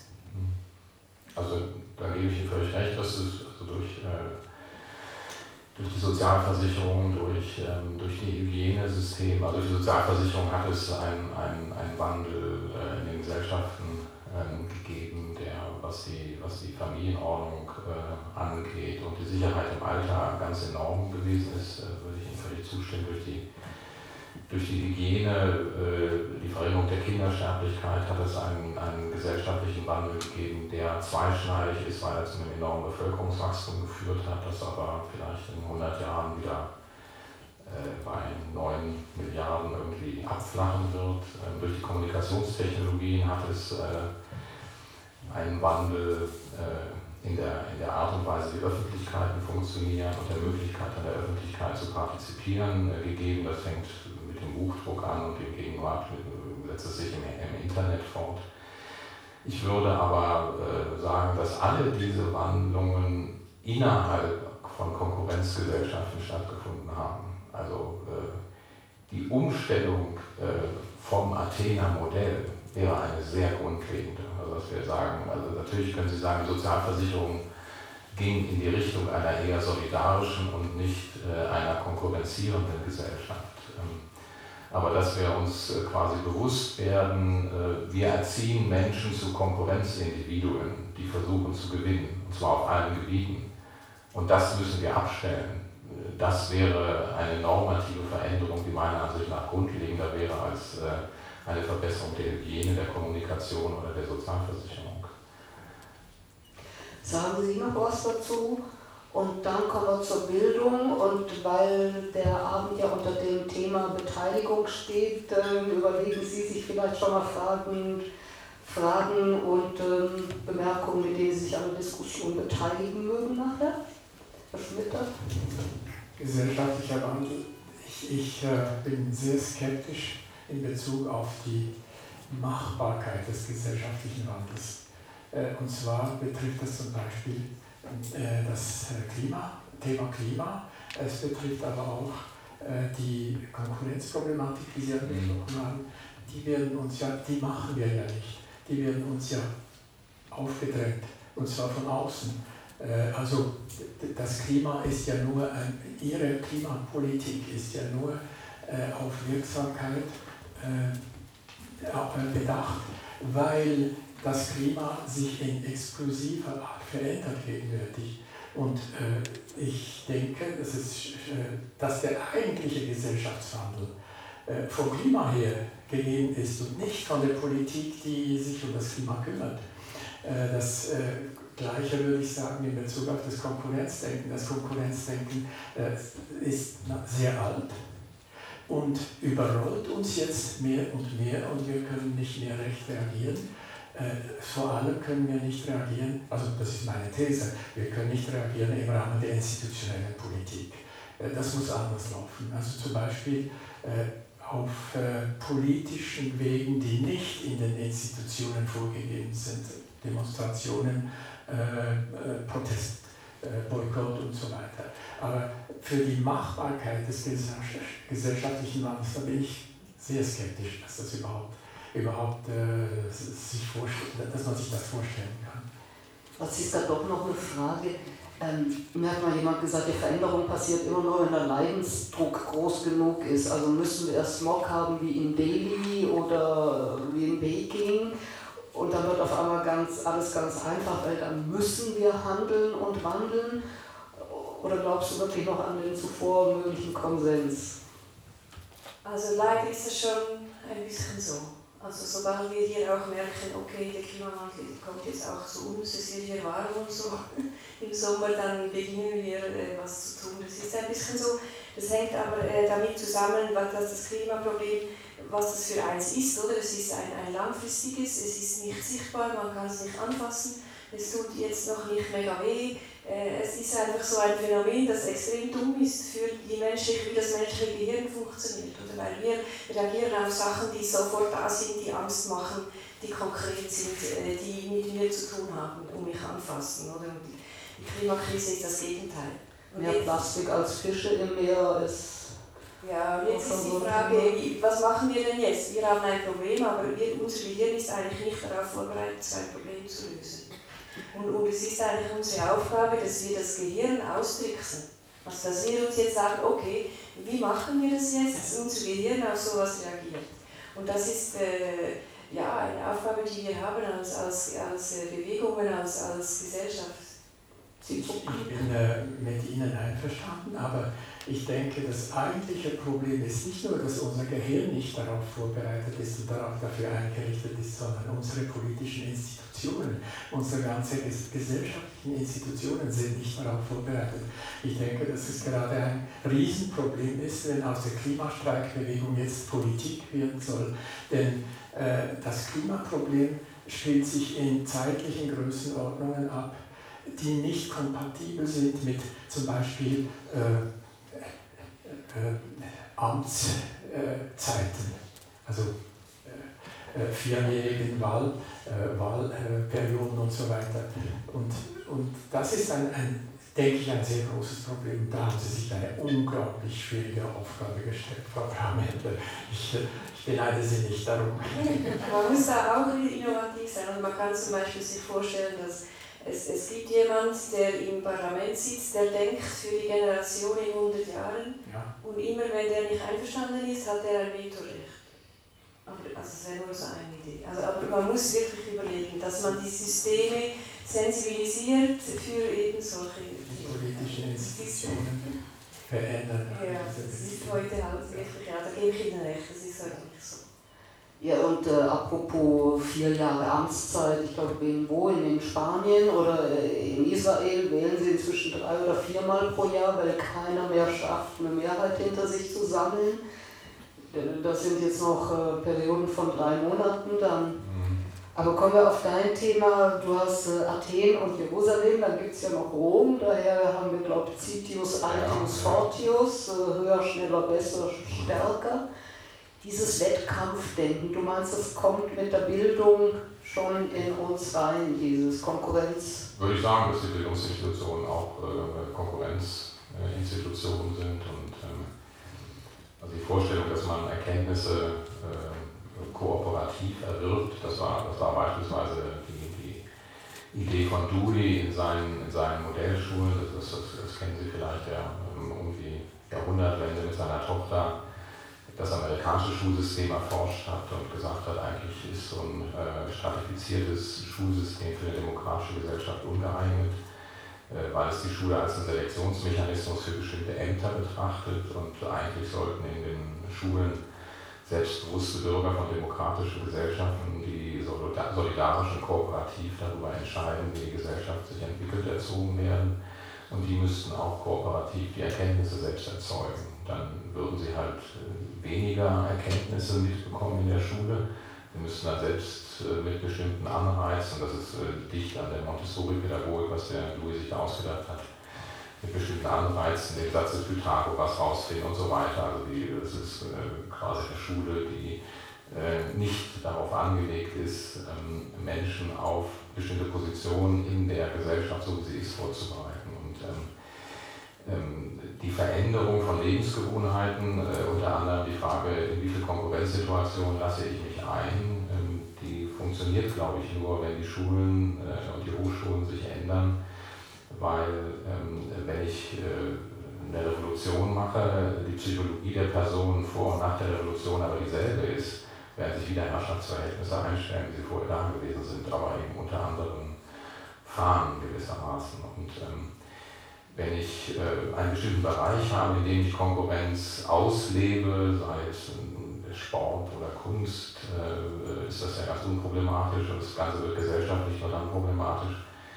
wenn die Konkurrenz universalisiert wird. Und ich merke das in meinem eigenen Bereich, es hat äh, das Wissenschaftssystem unglaublich geschädigt, dass Rankings und Vergleiche wichtiger geworden sind als Kooperation.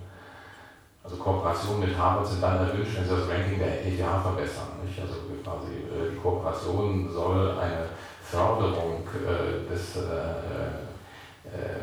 der eigenen meritokratischen Position begünstigen. Dass, dass man einfach gemeinschaftliche Erkenntnisse hervorbringt, ist dem gegenüber zweitrangig geworden. Und das merken wir, glaube ich, in verschiedenen Bereichen, dass die Vorstellung, ähm, Konkurrenz führt zu Kreativität, führt dazu, dass die Leute ein bisschen unter Druck sind und mehr machen, als sie vielleicht von sich aus machen würden, bedingt richtig ist, ab einer bestimmten äh, Verallgemeinerung der Konkurrenz, äh, werden die Systeme, die unter Konkurrenzdruck gesetzt werden, selbst geschädigt, meiner Ansicht nach. Und äh, ähm, die Frage ist, das finde ich sehr schwierig zu sagen, wie man da, Sie sagten, das kommt von außen, nicht? Also dass die Konkurrenz quasi von außen da ist und quasi uns übergestülpt wird. Also ich gebe Ihnen recht, dass das eine lange Tradition hat ähm, und dass es sehr schwer ist, eine, eine 2000-jährige Tradition äh, irgendwie abzulegen. Noch schwerer als eine Lebensgewohnheit, die man seit zehn Jahren hat. Man kann sich das Rauchen abgewöhnen, aber wie soll sich eine Gesellschaft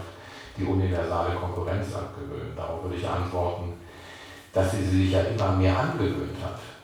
Also ich, ich würde sogar sagen, dass ich in meiner Lebenszeit erlebt habe, wie die Ausdehnung des Konkurrenzsystems auf das Hochschulsystem stattgefunden hat wie die Ausdehnung des Konkurrenzsystems beispielsweise im öffentlichen Nahverkehr statt. Das habe ich in England erlebt, dass die, äh, die Busse und äh, die Eisenbahn fuhren, solange das staatlich war, relativ gut.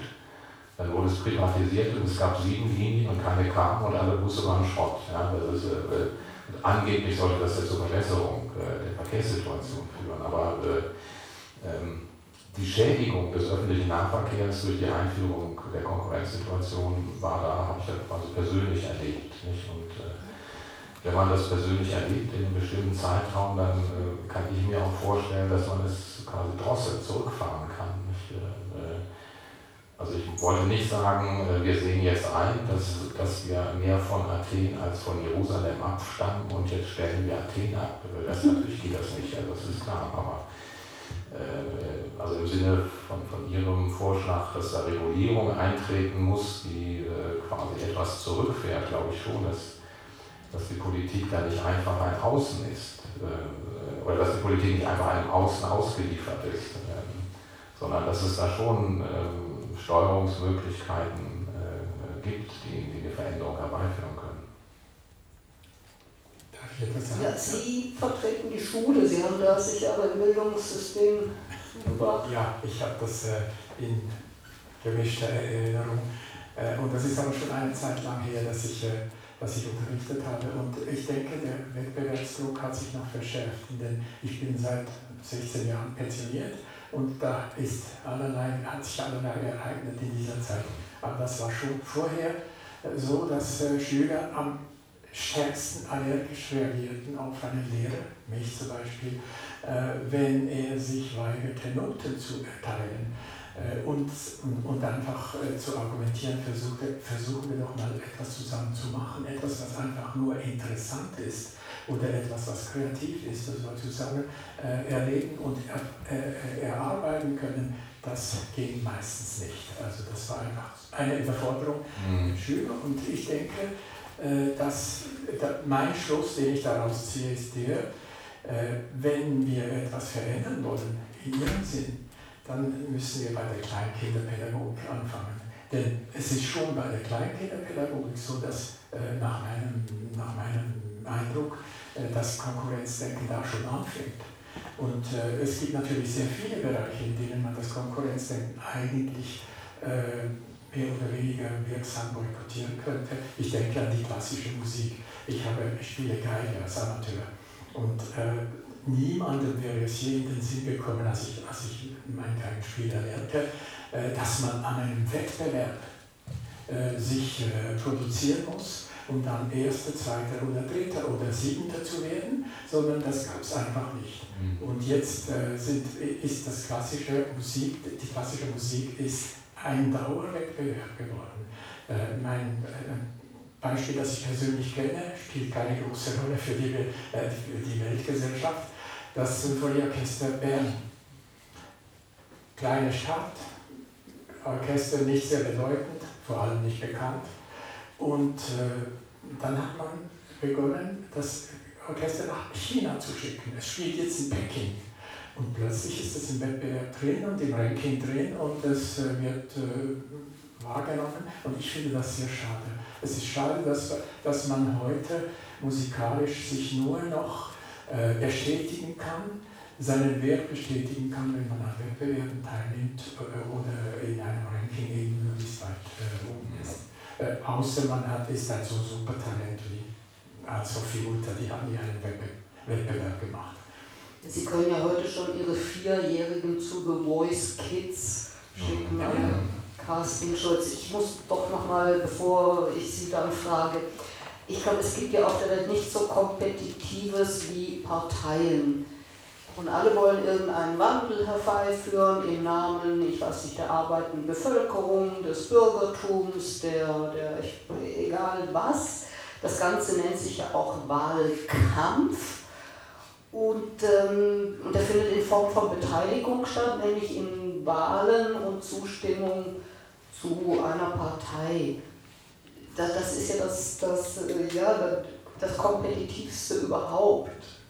Du musst ja auch auf die Straße stellen und sagen, wählt mich und nicht die. Was ich noch schlimmer finde, ist der Kampf innerhalb der Partei. Ja. Dass man sich äh, durchsetzen muss, weil jeder ist ja auch noch Konkurrent von jedem.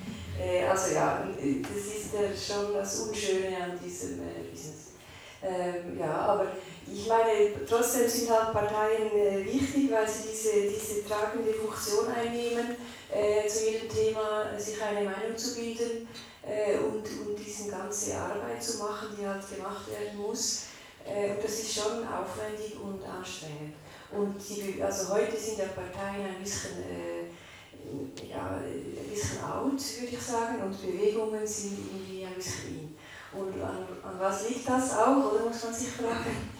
Ähm, was, was machen Bewegungen anders oder wieso ist das jetzt in? Äh, ich denke, die haben wie eine, eine neue Art der politischen Partizipation erfunden äh, die viel ähm, ja, unmittelbarer ist. Äh, man kann sich beteiligen für ein Thema, das einen interessiert. Man muss nicht alle Themen irgendwie bearbeiten. Man kann heute mitmachen und morgen nicht mehr. man kann sich beteiligen, ohne irgendwie Mitglied zu sein und an Vorstandssitzungen und Mitgliederversammlungen zu gehen. Und ich denke schon, dass ich spüre eine sehr große Bereitschaft, von jungen Leuten sich zu beteiligen, äh, aber bei den Parteien äh, hört es dann auf. Äh, und das ist auch, aber auch ein bisschen gefährlich. Und äh, Parteien müssen sich auch überlegen, äh, ja, wie erneuern sie sich ein bisschen, wie machen sie sich wieder äh, ein bisschen nahbarer und attraktiver und inhaltsvoller. Die Verschärfung des, äh, des politischen Kampfes kann man vielleicht auch daran sehen, wenn, wenn ich nochmal auf, auf Athen Bezug nehmen darf. Ähm, ähm, dass es da ähm, auch ähm, das, äh, das Los gab, dass man äh, Leute äh, schon miteinander verglichen hat, dass man festgestellt hat, X, Y und Z sind alle sehr qualifiziert und sollten das Amt bekommen. Aber wer es jetzt bekommt, ist keine Sache des Wettbewerbs mehr, sondern da werfen wir das los. Und dann sind die, die es nicht bekommen haben, nicht unterlegen im Kampf, sondern zufällig ausgeschieden. Äh, ich finde, das ist kein schlechtes Verfahren zu sagen, das ist irrational oder so, dann wird es eventuell nicht doch noch der Beste. Ich muss jetzt die drei Letzten auch noch in ein Rennen schicken und sich bis aufs, äh, in Anführungszeichen, Messer bekämpfen lassen. Muss nicht die vernünftigste Form äh, der Entscheidung sein, sondern man kann quasi in einem Vorentscheid eine gewisse Wettbewerbsstruktur haben, damit man tatsächlich die Qualifiziertesten zur Auswahl hat und dann aufhören. Das, wäre, das war eine Deckelung, die, glaube ich, damit zu tun hatte, dass sie damals erkannt haben, äh, welche Neidgefahr darin besteht, wenn ich den Wettbewerb immer noch mal eine Runde weitermachen lasse. Die frühen Grünen in Deutschland hatten ja dieses rollierende System, dass jeder mal quasi drankommt. Ähm, eben, ich habe hier eine Uhr vor mir liegen und Philipp hat gesagt, wir sollen dann doch nach einer Stunde mal wie angedroht ins Publikum fragen. Ich hätte hier schon noch, aber der Sinn der Sache ist, dass Sie sich auch beteiligen an der Diskussion. Ja, von mir aus können wir noch äh, ein, ein paar letzte Statements und äh, dann zur Publikumsdiskussion überleiten das? Ja, wenn, es, wenn jemand eine Frage hätte, dann. Hat jemand gerade eine brennende Frage auf der Zunge? Ja. Dann legen wir, dann legen wir hier los.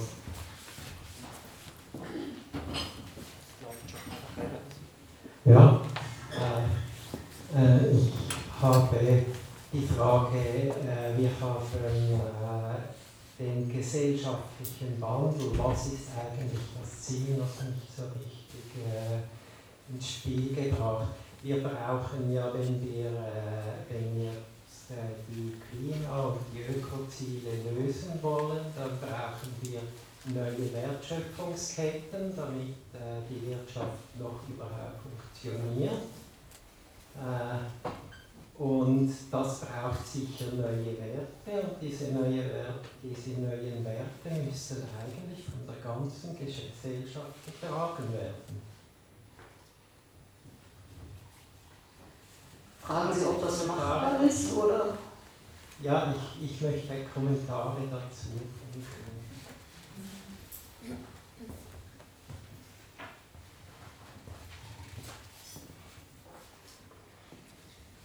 Also Sie fragen, was ist das Ziel überhaupt? Ähm, also ich kann es einfach für mich formulieren oder was ich das Ziel, also das Ziel finde ich schon ist ein, ähm, ein, ein gutes Leben zu ermöglichen, ähm, das Chancen bietet ähm, für heutige und zukünftige Generationen innerhalb den sozusagen Limiten unseres Planeten.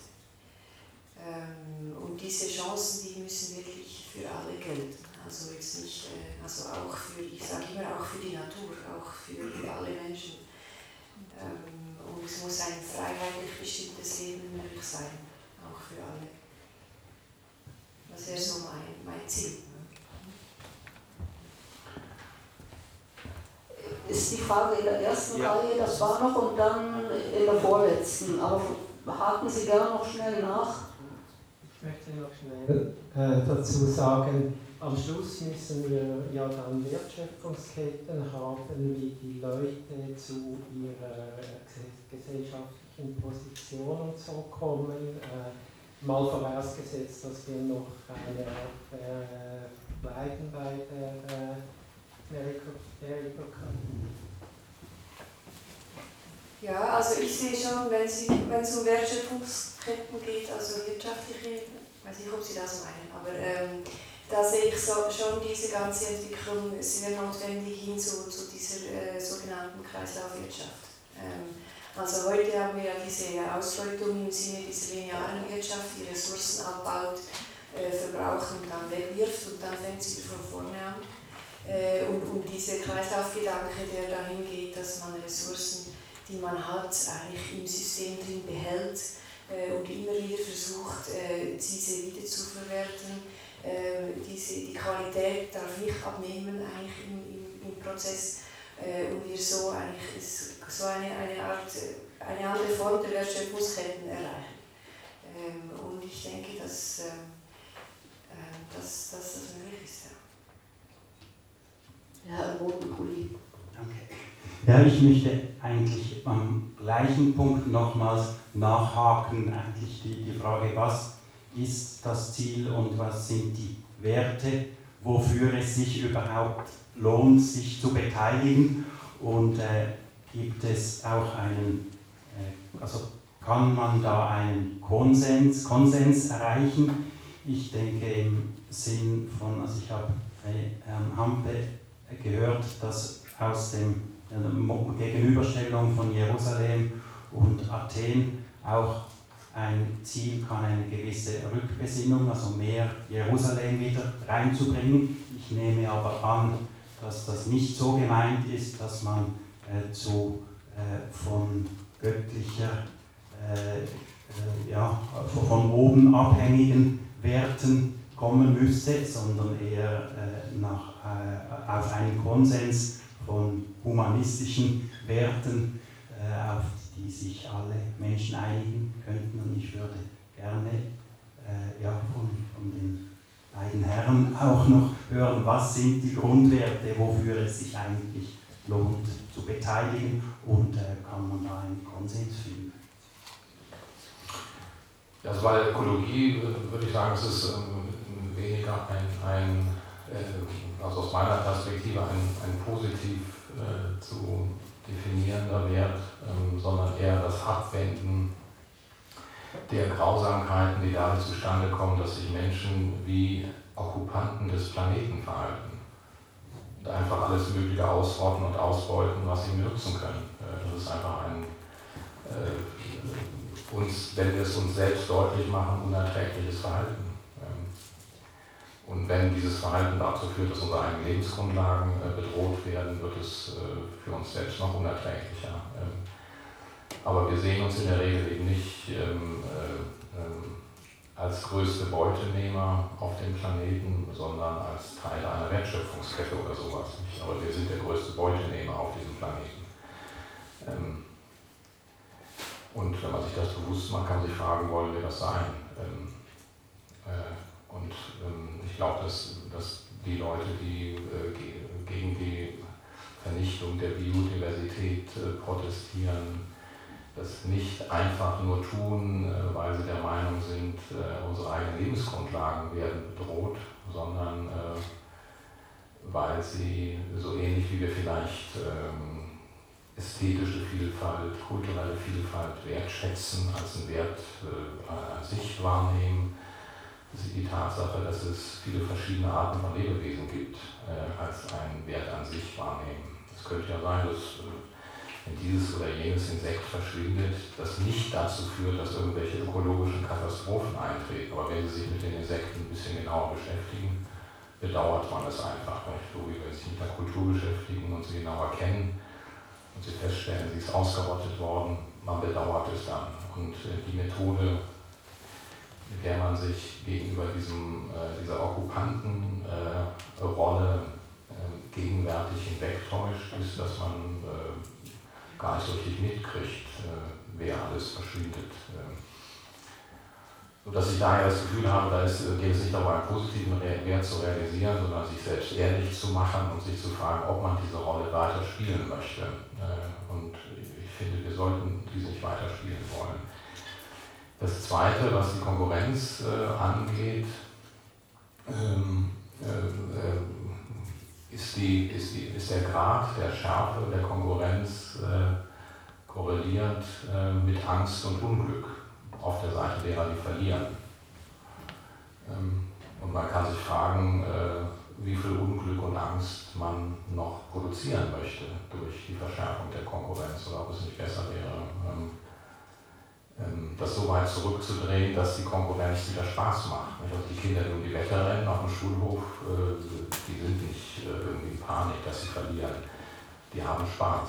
Äh, aber Leute, die in Konkurrenz um einen bestimmten Job sind, Institutionen, ähm, die sich verschlanken müssen, damit sie die Konkurrenz bestehen und so weiter, die sind, da macht das nicht so besonders viel Spaß. Es führt nicht zu einem glücklicheren Leben, die Konkurrenzsituation in dem Fall. Und äh, das ist ja ein relativ elementares Lebensziel, äh, dass möglichst viele Menschen, also ein primitive, primitives ethisches Ziel, dass möglichst viele Menschen ein glückliches Leben führen können. Aber ich habe nicht den Eindruck, dass das Drehen an der Konkurrenzschraube dazu führt, dass dieses Ziel eher erreicht wird. Aber ich finde, wir sollten das äh, verfolgen. So eine Antwort der beiden Herren gewesen? Ja, beide Herren waren angesprochen, aber ich kann eigentlich alles unterschreiben, was Herr Haber gesagt hat und würde anregen, dass noch eine weitere Frage gestellt wird.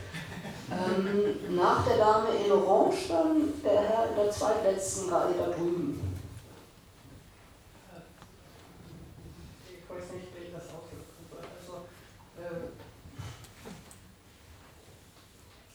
Herr Hampe hat es als Beispiel äh, gebracht, diese athenische und was auch immer. Aber es hat niemand äh, den Nenner gebracht, äh, Paradigms of Consciousness, also Bewusstseinsparadigmen. Weil das, was alles besprochen wird, das sind die Folgen, Symptome, Bekämpfung, Veränderung und so weiter. Aber der Grund für das alles ist, dass, die, dass wir leben in und nach den Bewusstseinsparadigmen, die uns hierher gebracht haben, wo wir sind. Und ich denke, dass natürlich, sagen, im Kindheitszeitalter anfangen, Kindergarten und so weiter, aber wer muss anfangen? Zuerst müssen ja diejenigen irgendwie, äh, irgendwie ausgebildet und äh, nicht nur ausgebildet, sondern wie heißt es, erzogen werden mit anderen Bewusstseinsparadigmen. Und ich denke, äh, es wäre im Idealfall wunderbar, wenn die ganze Erde eine, eine Kommission bilden würde, die würde eben diese Bewusstseinsparadigmen zuerst erforschen, dann feststellen, wo, in welchen wir leben und wie müssen wir, wenn ich darüber spreche, ich spüre in meinem Kopf so etwas wie, wie brechen, weil wir müssen, wir, wir sprechen jetzt alles, was Sie sagen, das sind alles, es ist immer noch in diesen Paradigmen, alles,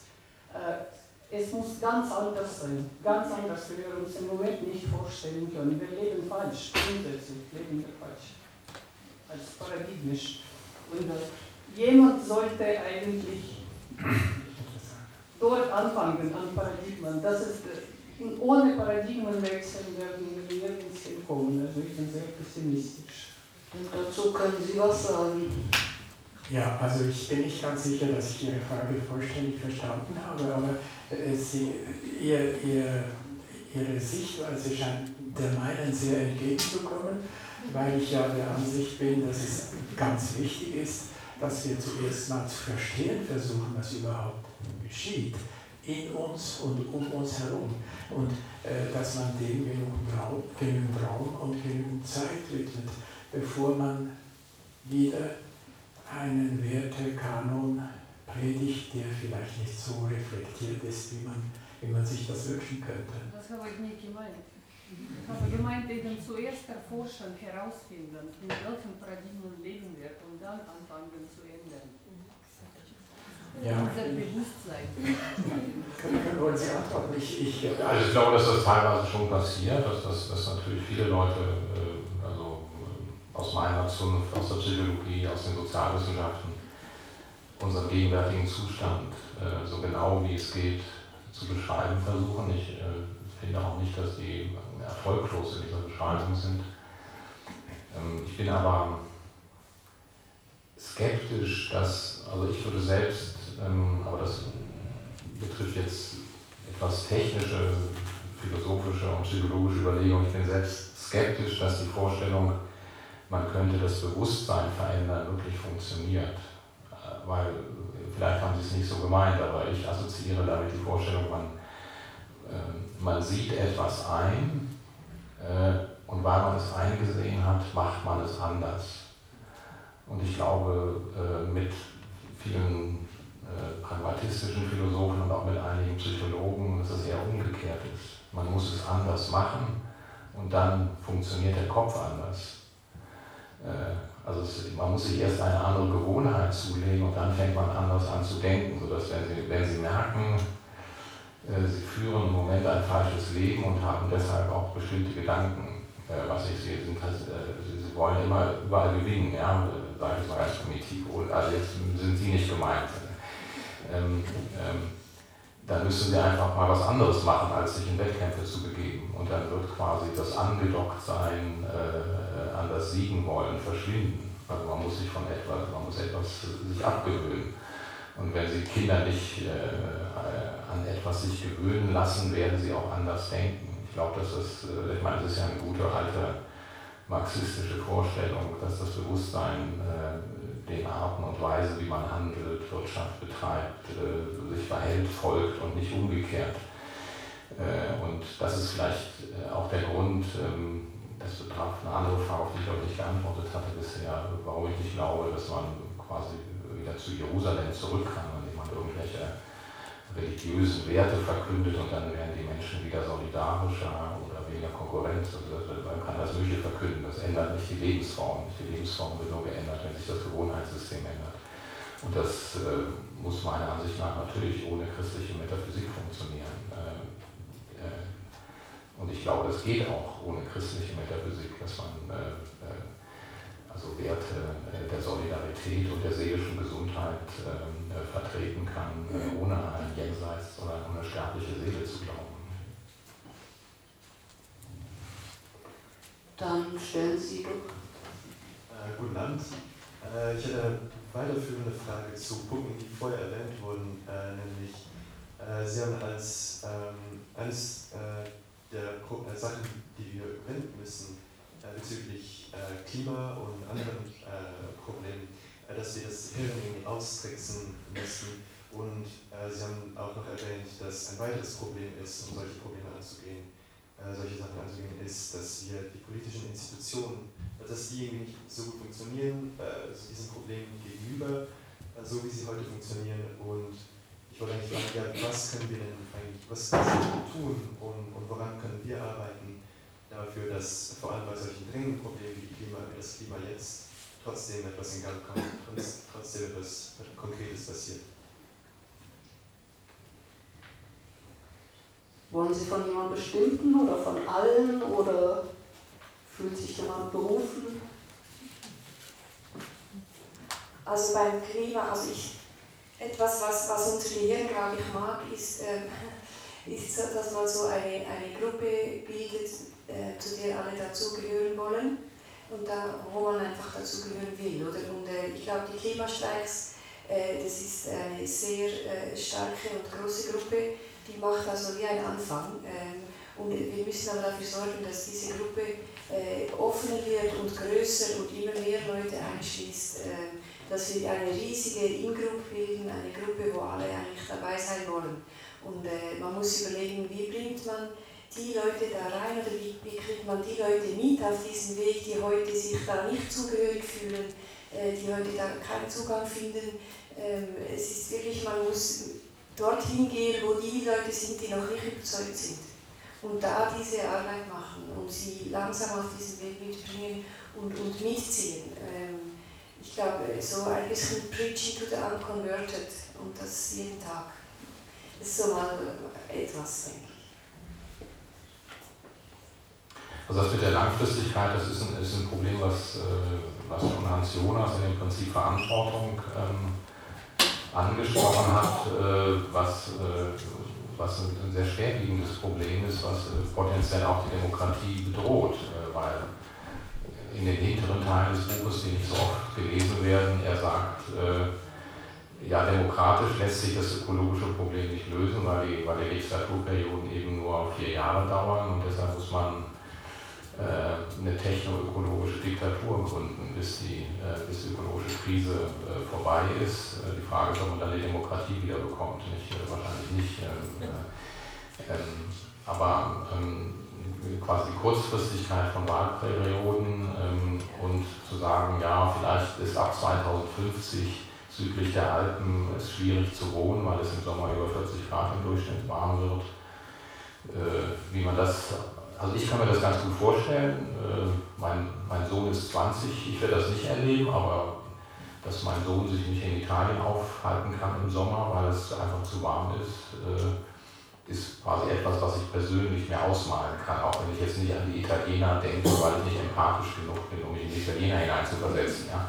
Kann ich es quasi an, an meiner eigenen Familie festmachen und sagen, ja, das, wenn das meine Kinder erleben, äh, sollte ich doch damit irgendwie was zu tun haben. Äh, aber, aber ich denke, äh, das Problem ähm, von kurzfristigen Wahlperioden und langfristigen Problemen ist sowohl im wirtschaftlichen wie im ökologischen Bereich sehr brisant. Ich weiß, dass einige Leute um acht wieder wo sein wollen oder müssen. Darum würde ich jetzt noch fragen, ob es letzte Fragen hätte. Sonst würde ich gern noch einen Punkt aufbringen. Hat es? Nein? bekennender Hampe-Fan, der ich bin, und ich lese auch wirklich alle diese Bücher, du bringst immer so tolle, tolle ähm, Wortkombinationen auf wie die Inflation des Meinens. Und man hört ja viele, ja, ich denke so, weil wir sind in fünfter Generation SVP-Wähler oder mein Vater war ein Sozi, also bin ich ein Sozi. Wir haben dazu ja extra einen Anlass gemacht, vage selbst zu denken. In deinem Buch sprichst du von intellektueller Mündigkeit und sagst, das ist ja auch die Grundvoraussetzung der Beteiligung. Auch die Grundvoraussetzung zu sagen, ja, trete ich dieser Partei oder jener bei. Wie kommen wir denn dahin? Ja, also ein, äh, vielleicht muss man auch erstmal sehen, äh, wodurch diese Inflation des Meinens zustande kommt. Also das, das äh, hat damit zu tun, dass der öffentliche Raum des Internets ähm, auch durch bestimmte Konkurrenzprinzipien in Anführungsstrichen vergiftet ist, dass eben die Meinung, die sich am schnellsten multipliziert, viral. Viral wird, eine potenzielle Geldquelle ist. Und das bedeutet, dass man bei der Meinung sich nicht mehr fragt, ist sie gut begründet und, entspricht sie der Wahrheit, sondern lässt sie sich schnell multiplizieren. Und das führt dazu, dass äh, Menschen Meinungen in die Öffentlichkeit setzen, äh, die sie nicht daraufhin überprüfen, ähm, ob sie stimmen und ob sie begründet werden können. Äh, und das ruiniert diesen öffentlichen Raum zunehmend. Ähm, das heißt, äh, man muss den, Wirtschaft, man muss den wirtschaftlichen Incentive von der Vervielfältigung von Meinungen wegnehmen. Äh, es darf einfach kein Profit dadurch entstehen, dass meine Meinung millionenfach geteilt wird. Dass mein YouTube-Video so und so oft kopiert wird. Das führt halt dann zu einem bestimmten Ranking, nämlich dass die dass die sensationellsten Videos, in denen lauter Quatsch steht, äh, am häufigsten äh, und als erstes auftauchen. Das wissen wir ja inzwischen nicht. Und äh, es hat solche Probleme bei der Erfindung des Buchdrucks gegeben, dass äh, Hinz und Kunz Flugblätter gedruckt haben, auf denen lauter Müll stand. Und da mussten sich äh, innerhalb von, es hat 100 Jahre gedauert, bis sich ein Verlagssystem äh, entwickelt hat, ähm, dass da eine Kontrolle über die Verbreitung von Meinungen äh, ausgeübt hat. Das gleiche haben wir bei den Nahrungsmitteln. Äh, wenn, wenn, wenn beliebige Nahrungsmittel, die sich gut verkaufen, verkauft werden können, dann wären alle schon tot, äh, weil wir es vergiftet hätten. Nicht? Da gibt es auch ein Kontrollsystem, das quasi die Qualität der Nahrung kontrolliert. Und äh, da geht es nicht einfach nur um Profit bei der Nahrung, sondern sie muss einen äh, quasi auch äh, gesund halten und ernähren merkwürdig, dass wir bei der Nahrung äh, sehr darauf achten, äh, was wir in uns hineintun, aber bei den Meinungen das nicht tun. Also wir, essen, nicht 20 äh, Hamburger am Tag, aber wir gucken allen möglichen Schrott bei YouTube und, lesen allen möglichen Mist auf, auf irgendwelchen sozialen Plattformen. Und da vergiften wir unseren Geist genauso, wie wir quasi unseren Magen kaputt machen, wenn wir nur Junkfood zu uns nehmen. Äh, und äh, die Leute, wenn man sagt, ja, da muss es einen Kontrollmechanismus geben, sowas wie es bei der, in, in, in der gedruckten Öffentlichkeit hat es eben Verlage gegeben, die kontrolliert haben. Wenn man das im Moment sagt, dann schreien alle Zensur. Nicht? Also, es soll die, die Meinungsfreiheit äh, wird dann eingeschränkt im Internet. kann man so sehen, dass die Meinungsfreiheit eingeschränkt wird. Aber wenn eben Meinungen verbreitet werden, die nicht begründet sind und nicht der Wahrheit entsprechen, soll das auch so sein, finde ich.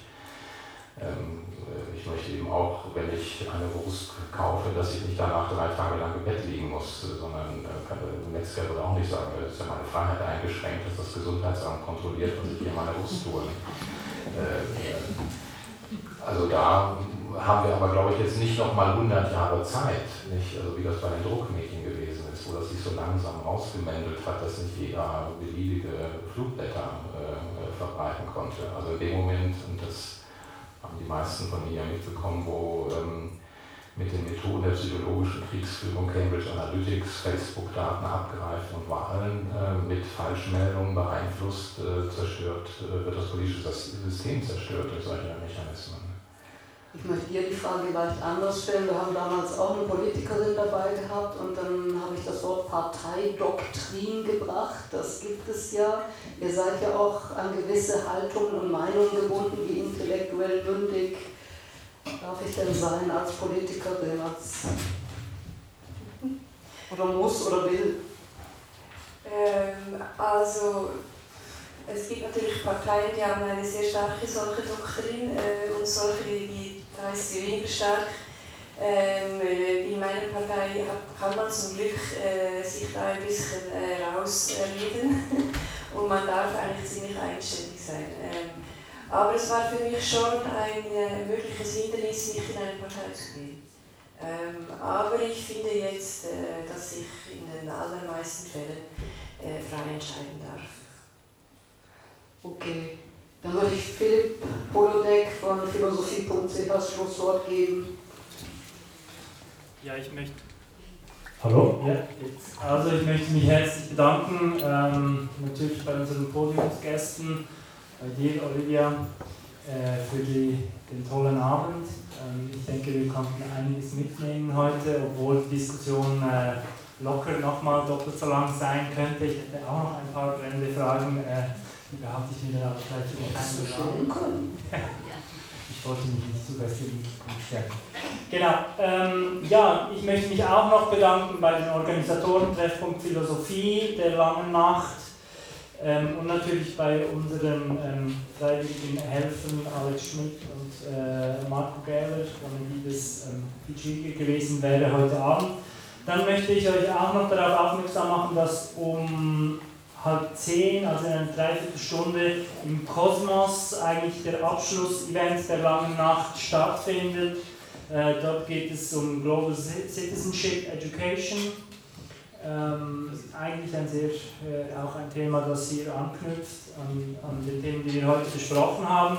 Und ähm, ja, zum Abschluss noch einmal ein bisschen Eigenwerbung. Wie gesagt, wir haben das Buch von Herrn Hampe und von Herrn Schmitter hier. Für diejenigen, die das äh, interessiert, kann man bei uns hier äh, erwerben.